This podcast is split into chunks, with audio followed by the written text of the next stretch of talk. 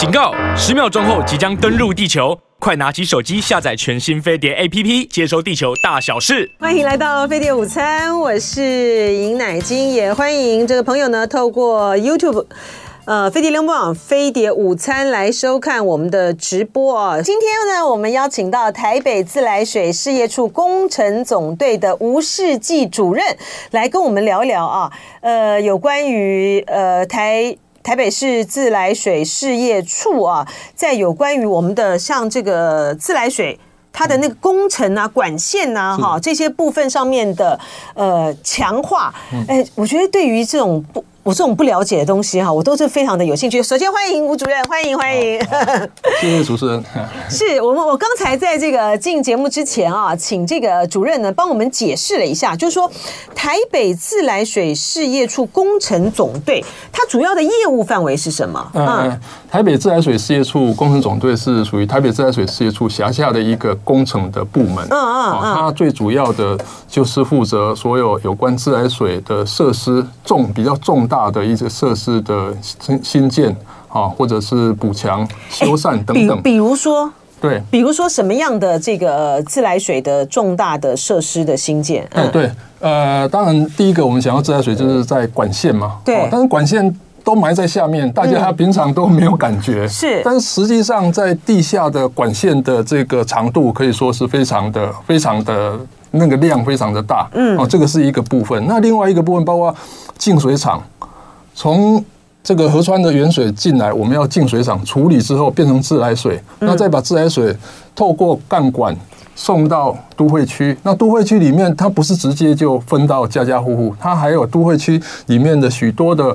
配水池加压站，好，先进入水池，对对对，净水厂把水这个清这个净化之后，就变成才变成自来水，嗯，才可以进入我们的管网系统，然后供应到家家户户。对，那我们的这个工用总队的一个主要的一个工程的范围是属于这个比较大型的，包括净水厂啊，包括配水池加压站啊，包括大的干管的。净水厂你们都要负责？哎，对对对，净水厂也是我们水处这边的一个主要的一个生，等于说自来。自来水的生产基地了。OK，哎，我请教这个主任一个呃很很很很诡异的一个问题啊，因为我们大家都在常常讲，就是说像这个自来水的管线呐，哈，它的这个渗漏的问题，哈，就是说。呃，它其实每一年它渗它这渗的水，嗯，渗出来的这个水其实量还蛮大的。但是我知道，就是说，就全台湾来讲，嗯嗯，大概是台北市的品质是最好的，对不对？我们的这个自来水的这个管线，应该是从日据时代的，从日据时代它就奠下了这个基础，对不对？是。但就这个自来水管线的这个铺设来讲，它要考量到的，比如说。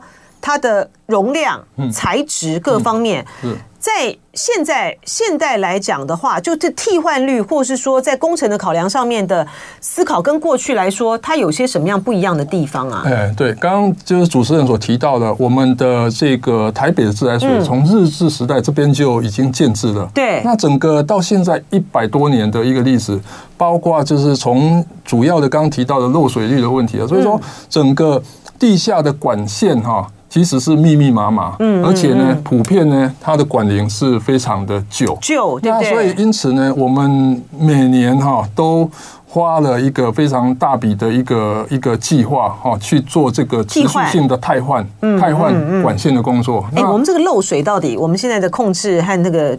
目前台北质量是怎么样？北水处这边的漏水率大概已经从这个以前最高的哈二十几趴，现在已经降到十趴。因为我们有一个长期的一个一个一个减漏的一个计划，嗯，哦，那到现在目前为止已经降到十趴左右。那后续还是会持续的来来推动这个减漏的一个一个工作。但是最主要的当然还是在管线的一些汰换，嘿，然后呢，另外我们还有呃透过很多的新的工法、新的技来来来加速这个这个减漏的一个一个速度，这样，嗯，对。这个汰换工程要这个呃施行这个推动，其实这个就是这个就是在市政建设上面哈，就是看不到烟火的这个地方。对对对对，就是说，但是呢，你如果说在这个方面呢，你做的这个不扎实的话呢，你就会出大问题。是，对啊，就是，而且现在呢，我们呢很缺水啊，你就觉得说漏出去的这些呢都非常非常的这个可惜，但是呢。真正的愿意花功夫在这种看不见的这个工程上面呢，这个就是要这个市长要本身要很有很有很大的决心和魄力了 哈，对不对哈？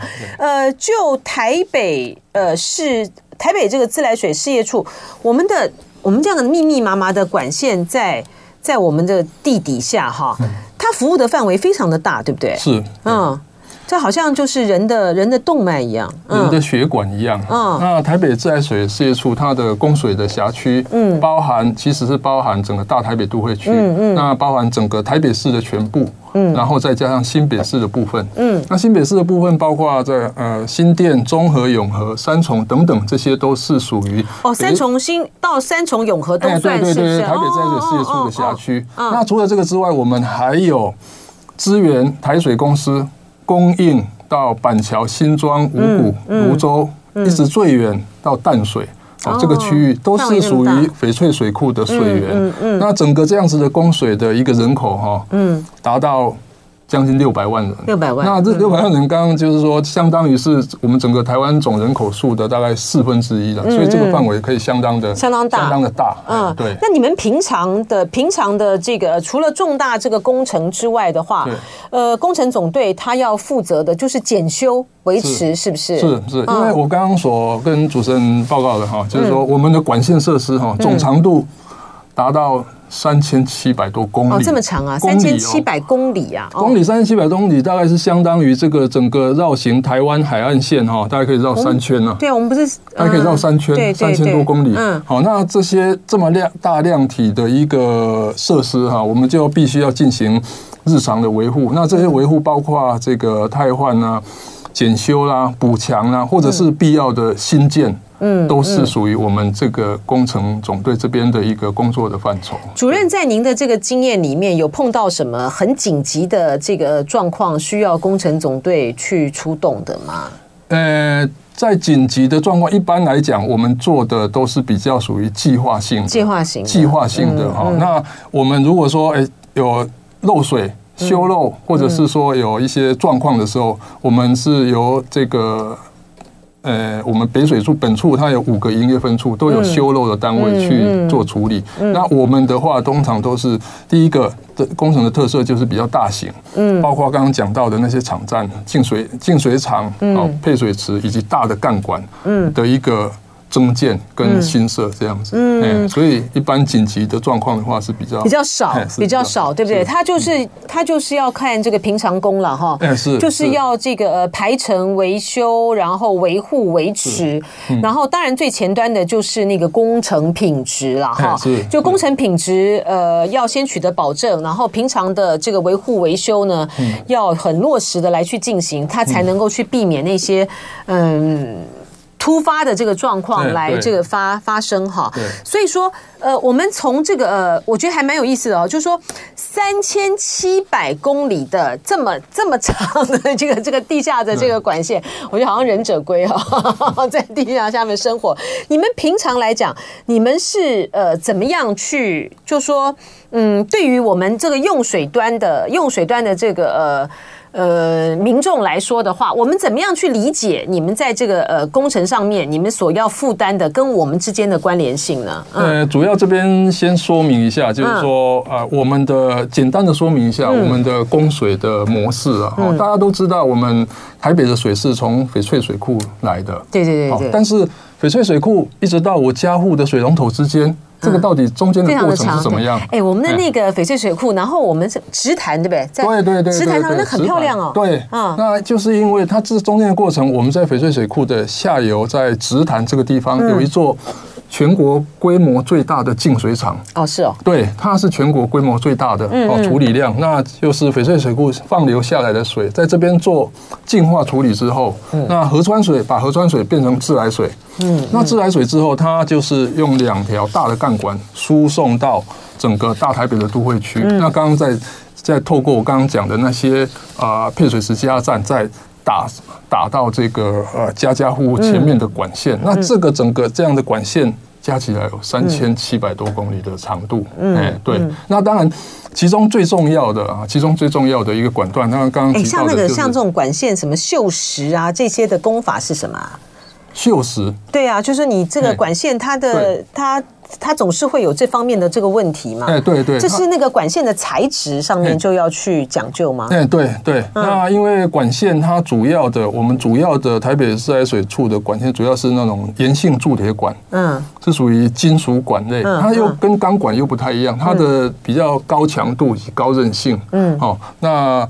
基本上，我们的这个这种盐性铸铁管哈，它有很强的一个抗蚀的、抗防蚀的一个特性哦，耐蚀。虽然它是金属管，但是久了之后也难免都会有一些锈蚀的问题，所以就是要进行定期的汰换。嗯，大概是以以我们的管管线的材质，刚刚讲主要的就是呃盐性铸铁管的一个部分。盐性铸铁管，哎，对，它是铸铁类的，对。哎，好好玩。好，然后 然后您说这个管线里面它最重要的地方在哪里？嗯，对，刚刚讲到的，就是说，呃呃，三千七百多公里，对，总共哈，大台北地区有两条任督二脉，嗯嗯，我们称之为叫做第一清水动脉、第一清水干线跟第二清水干线，是简称了一清干线跟二清干线。它是在哪里？一清干线跟二清干线，它的起点就是刚刚从我提到的，就是直潭的这个净水厂。从这个呃，大家可以看到这个图啊，直潭净水厂，净水厂这边哈，嗯，一路哦，红色的是第一条清水，那蓝色呢是第二条清水，那一路呢从新北市哦，一路从由南往北，由南往北，嗯，哦，整个地势，因为台北市是南南高北低，嗯，由南往北呢送到台北市。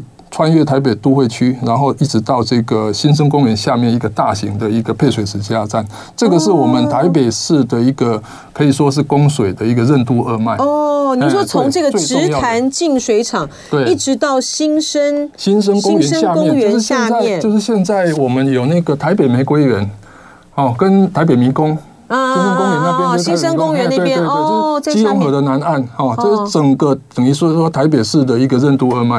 那哎，您说那个台北公台北新生公园下面那边，它那个叫做什么？一个加压站？哎，它是一个大很大，是不是？非常大？它下面很，我们有三座大的配水池在那边，等于是说它的一个中继站。哎，对，哎，这就是这个就是重要设施，哎，这个安全戒备应该很严格吧？哎，对对对，我们净水厂里面都是有人在管理的。对，都有一些一些安全的一些设施。哦，所以这叫做一清，好，一清干线，一清跟二清，啊，这两条是二清就是呃，这蓝色的这一条，啊，它是比较后面在盖在新建的哈，那它也是路线不一样，哦，路线不一样，但是起点跟终点都是一样的，对，是到那个新生。最主要就是说，它这两条好了，任何一条都可以单独满足整个大台北的一个用水。哦，真的，任何一条都可以。哦，是哦，所以要有两条的话，我可以。互相替换，嗯嗯，哦，我要检修、要税修的时候可以停下来，所以都不会造成市民的缺水。所以台北市从民国八十年几年哈，这两条这个建制完成之后，其实就很少有缺水的问题了。刚刚主持人有提到啊，就是说这种建设哈，其实是。大家都看不到，对，大家都看不到啊，不是烟火建设，是是是是，所以 可是非常非常的重重要啊，非常重要。对对，你看像那个不管是地下的这个管线啊、防汛工程啊这些，这都是在做苦工的，就说就是忍者龟基本功。对对对对对，都是这个呃忍者龟嘛。但是你那那个东西做不好的话，比如说台风啦、暴雨啦，你马上就到处都淹水了。哎，我请教这个呃吴世纪主任啊，就是说你们是负责工。供水的供水的管线设施跟管线，对不对？对，大的。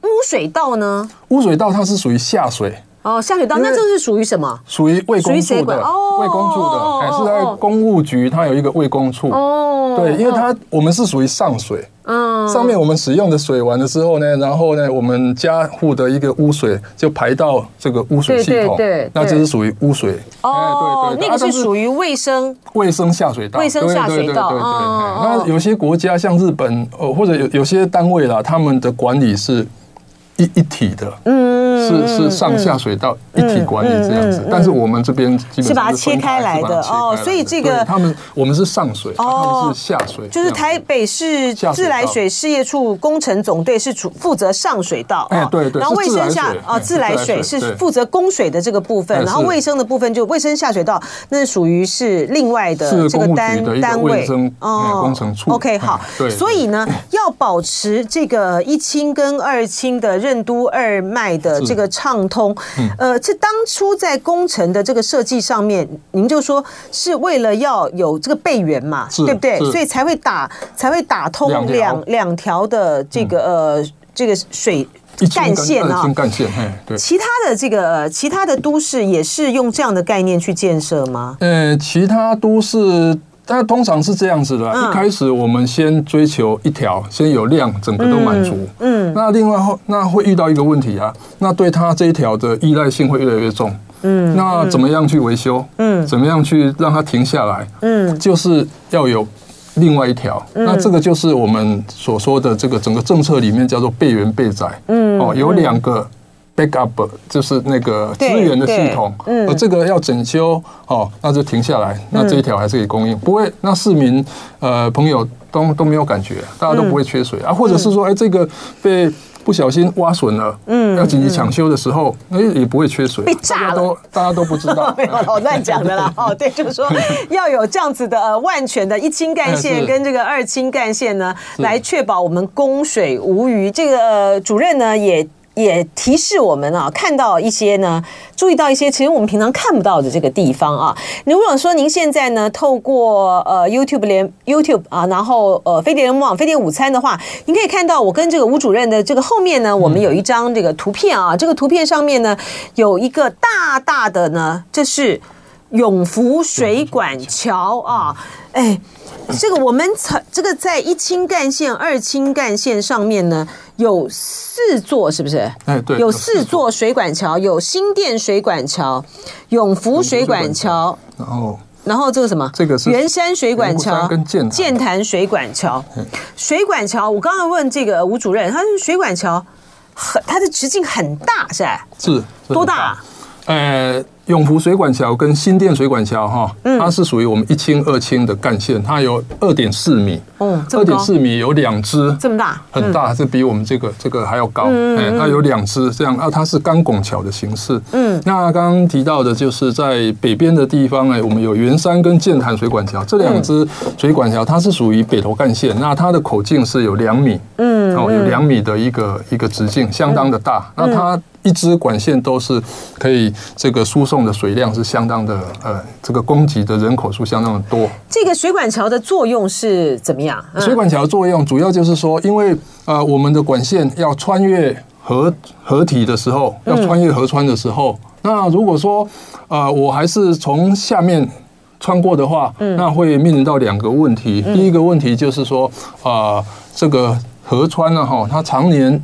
累月的一个冲刷，它有可能会造成这个管子在下面的裸露，哦，进而被破坏掉。那另外一个是说，那你埋在下面这个河床的下面，你根本对于维护或者是要紧急抢修的时候，根本都没有办法处理。嗯，所以基于这样子的考量，一般来讲，我们那个大的干管在横越横越这个河川的时候，都是会架桥的方式再把它过去。这样，那这个等于说水管桥也是我们唯一可以看得到的。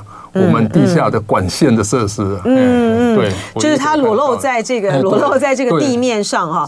就你们最近在做那个呃水管桥的耐震补强工程，是不是？是是嗯是。它你们的计算是，就是说它的耐震度是多少？呃，它的耐震度是这样子的，因为这几座水管桥哈，第一个它的完成的年限哈，从七十三年啊，最早的七十三年，将近四十年了。嗯，永福水管桥就是我们背后看到的这一座。哦，水管桥，嗯，快四十岁了，嗯，那其他的也陆续二十到三十这样难年的一个年限，嗯，那所以它面临到一个老化的问题，嗯，好，那因此呢，我们针对这些水管桥有这样老化的问题，那再加上它是属于九二一地震以前所兴建完成的，那九二一地震以前它的一个耐震标准是其实是比较低的，对，那时候是多少啊？那个时候的一般的耐震度，我我们是哎哎，对它差不多大概五五五左右，对不对？五级左右，就瑞士规模五，对，然后五级的震度，是五级的震度，不是不是那个不是跟不是规模是震度，是震度，是震度。那我们。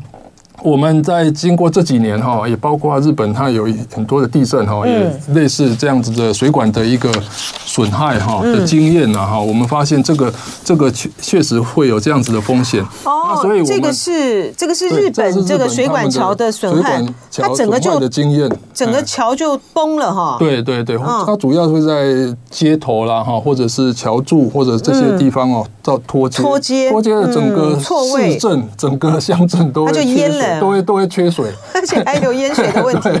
OK，哦，所以这个还蛮严重的哦。对，所以基于这样子的考量哈，那我们必须要未雨绸缪啊。哦，那就先针对这个这些这四座最重要的水管桥进行耐震补强。嗯，那耐震补强的功法，其实我们这个功法是跟我们国家地震中心哈来合作。哦，那国家地震中心它先帮我们先。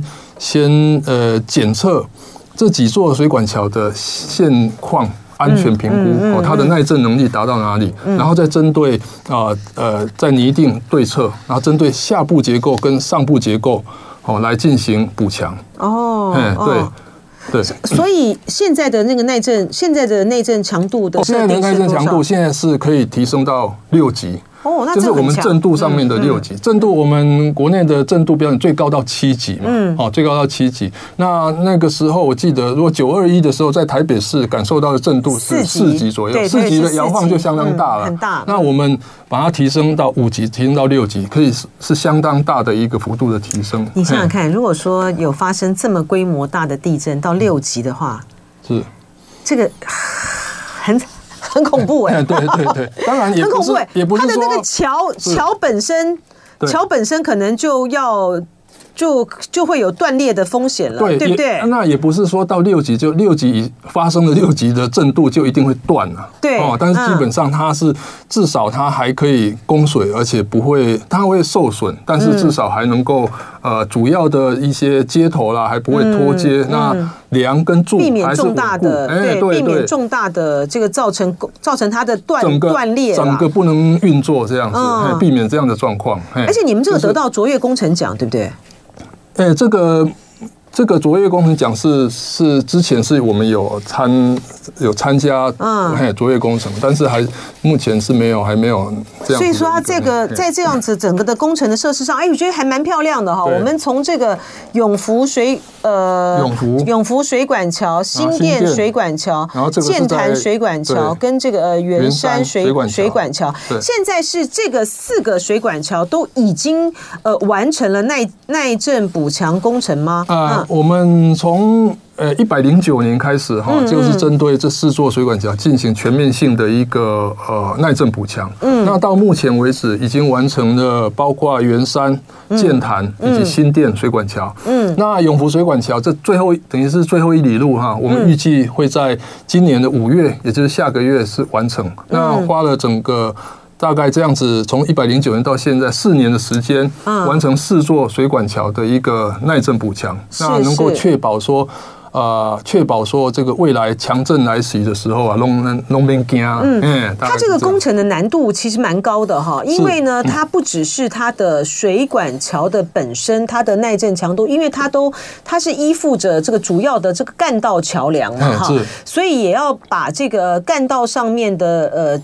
通过的这些的车辆啊，什么这些，它通通都要计算在内，对不对？对对对，最主要的就是这个水管桥哈，第一个我们是穿着衣服改衣服，嗯，它都要，它都不能停水，嗯，哦，它是维持原来的一个状况，还是在通水的状态。那我们进去做这个这个补强的工作，嗯，哦，那另外第二个是说，呃，这个的位置设施哈，都是在我们的这个呃高滩地上面，那高滩地。高滩河川高滩地的高滩公园哦的上面，那高滩地公园上面有许多的游客啊，哦人啊，哈骑脚踏车的啊，哈这些这些呃，人员非常的多了。那我们的施工行为就是要工区的围设要最小化。嗯。那另外我们在一些机具的运搬啊，或者是一些机具的进出啦，也受到很严格的限制。它整个的进度哈，可以说是相当的缓慢。但是等于是说，有一点是像手工、人工这样，尽量用人工的方式去做这个这个补强的工作。嗯，对。就这个呃工程总队的编制来讲，您您您刚刚我们在刚。刚才在节目开始前的时候，我有请教这个吴主任，你们说你们有一百多人啊？是，你们有一百多人，然后要负担的这个呃三千七百公里的管线，其实这个负荷还蛮大的。哦，对，但是主要的部分其实还是在于干管的部分。嗯，哎，那如果比较小的管线，像我们家家户前面的这种配水管的话，那个都是是属于我们事业处营业分处这边在在管理。嗯嗯。那我们的话就是针对这些，包括这些重大的一个，像这个一清干线、二清干线这个大管线的一些维修，哦，是年度的一个一个。或者是补强哦等等之类的，最主要的这是这些这些是在这个部分，对，是在这个部分，是在比较规模比较大的一个一个场站工程。然后在这个水管桥的修复的过程之中，刚才这个主任有提到说，因为他在呃高滩地上啊，然后呢又是游客啊，各呃非常的多，因为他那个是。在河河滨的地方，它主要都是油气场地嘛，哈，对不对啊？所以说它呃，而且在施工的时候呢，不要希望能够最小的啊，就是嗯，因为工程的关系，不要影响大家的日常的这个生活，还有这个交通，然后还有很多的，因为穿着衣服改衣服啊，是，所以说在很多的工法上面，它都要非常的讲究，是不是？是是啊，我们想象中这种大工程，呃，这种修管线的时候，应该就是比较能够大到。扩幅，所以说不是啊。对，你们很多的修复说要像古迹维护一样，为什么会要这样子啊？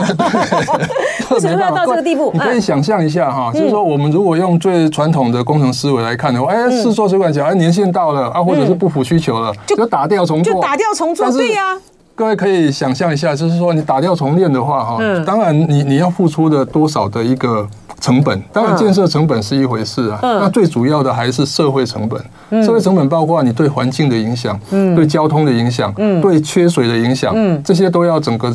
评估进去，因为一清二清干线，一清二清干线都要通过这这四个水管桥嘛，对不对？它并不是说一清有几个水管桥，二清有几个水管桥，不是这样子。所以说，你把一段打掉重建的话，那个就会有有就会有缺水的问题。对哦，嗯，大概是这样。那这样子，什么什么叫做如同修复古迹般的去施工呢？这个部分哈，就是说我们刚所我再仔细的再说明一下我们的呃具体的修复的一个方式啊，下。部构造的部分呢，这水管桥下面它也有梁柱哈，那那梁柱的话，我们就是用这个呃这个包括指正块啦，或者是落桥防止的一些装置，嗯，哦，把它加强下部结构的韧性，哦，不要变成软脚虾，上面好好的，结果下面倒掉也没用。那接下来在上部管体的部分哈，这个部分就是我们。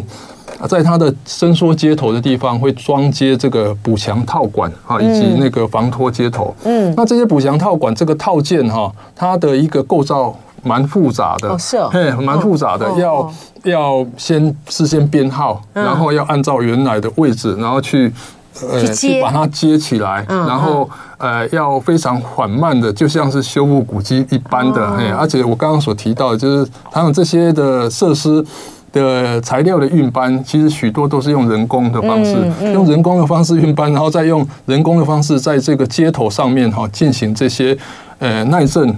套件的一个安装，嗯，哦，所以这个就是我们所讲的，就是呃，像修复古迹般的一个一个作作业的施工的方式。哎，它而且它要在电脑上面经过很多次的模拟，对不对？对，是。比如说它的这个耐震啦、强度啊，然后水压啊各方面的要经过这种测试，对不对？是。哎，在以前没有这么的好的这个电脑模拟的这个设备状况之下，就要靠计算，是不是？是是是，这个这种的。大型构件的一个结构哈，都会经过先经过一个呃强度的计算啊，确定它的结构是没有问题的。嗯然后还要用这个呃还要输入这个所谓的叫做动力分析啊。嗯，那以前当然还没有电脑的时候，动力分析还是有，可是它是手算的。哎，那当然现在的话，当然是更它的计算能力更强，就是用电脑去模拟这样子。主任，您原来就是学土木的？哎，是，我是土木的。哎，对。那您这个，您是大学？大学毕业还是研究所毕业之后，就直接到这个北水到那个自来水事业处了吗？哦，对，我是在民国呃九十年的时候就到工程总队，哦，对，在自来水事业处工程总队。所以我们现在能够，我们现在能够这个每天喝到这么好的这个水，呃，很很多都是您你们在帮我们给。把这个水管给建设出来的，对不对？不 敢不敢，这个这个自来水它是它是长期累积的结果啦。就我是刚刚讲的，这个是我们水处是一百多年的一个历史了。嗯嗯，那是那前辈们他们这样一一路这样子，从最早期的满足量的需求，那到现在我们有有这个所谓的刚刚讲的备源备载，嗯，我们都有两套系统，嗯，哦都不怕。一般的你维修或者停水的时候会缺水，哦，有备源备载的概念，哦，那未来的话呢，我们也会在加强这个整个自来水设施对天灾的一个抵抗的韧性，这包括这个耐震就是，哎，耐震就是，对不对？提升自来水的韧韧性，它的设施的韧性。那另外还有一个包括地震的方面，还有台风的方面，嗯，那台风方面包括。这个台风来的时候，云水浊度会提高，对，就没办法处理。那我们现在也在打一条这个叫做翡翠原水管，哦，真的吗？直接把翡翠水库下游的水直接引到这个我们净水厂，那你就不会。对，这个也是抵抗天灾的这个这个想出来的办法。非常谢谢吴主任今天来接受我们访问，谢谢。